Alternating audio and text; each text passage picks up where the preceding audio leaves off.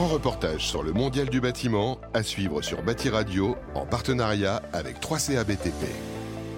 Bonjour Olivier Villa, vous êtes le fondateur de Ubéton. Avant tout, en quoi est-ce que la crise énergétique affecte-t-elle les métiers du BTP L'impact du BTP dans le CO2, dans l'environnement est vraiment très très important. Une majorité cherche à œuvrer pour limiter cet impact, pour trouver des solutions, que ce soit dans la récupération des déchets, que ce soit dans l'utilisation de ces déchets. Quel rôle doivent jouer les professionnels du BTP pour aider les consommateurs à être moins impactés autant à court qu'à long terme? Les entreprises du BTP, que ce soit les majors ou les startups qui euh, sont en train de se développer, doivent continuer de développer des solutions, que ce soit en réalisant des bétons bas carbone, du vrai bas carbone, pas du bas carbone de papier, que ce soit en valorisant les invendus de béton, du ciment moins carboné comme euh, du ciment à base de calcaire par exemple. Ce sont des solutions qui permettront aux particuliers comme aux entreprises d'avoir un impact sur le bas carbone. Et qu'est-ce que votre start-up Ubéton peut faire pour y contribuer? Chez Ubéton, nous sommes en train de réaliser un mix entre Togo Togo et Tinder pour valoriser les invendus de béton frais. Euh, les utilisateurs, qu'ils soient un particulier ou euh, un artisan, ont tout simplement à créer leurs euh, besoins de béton sur notre web application.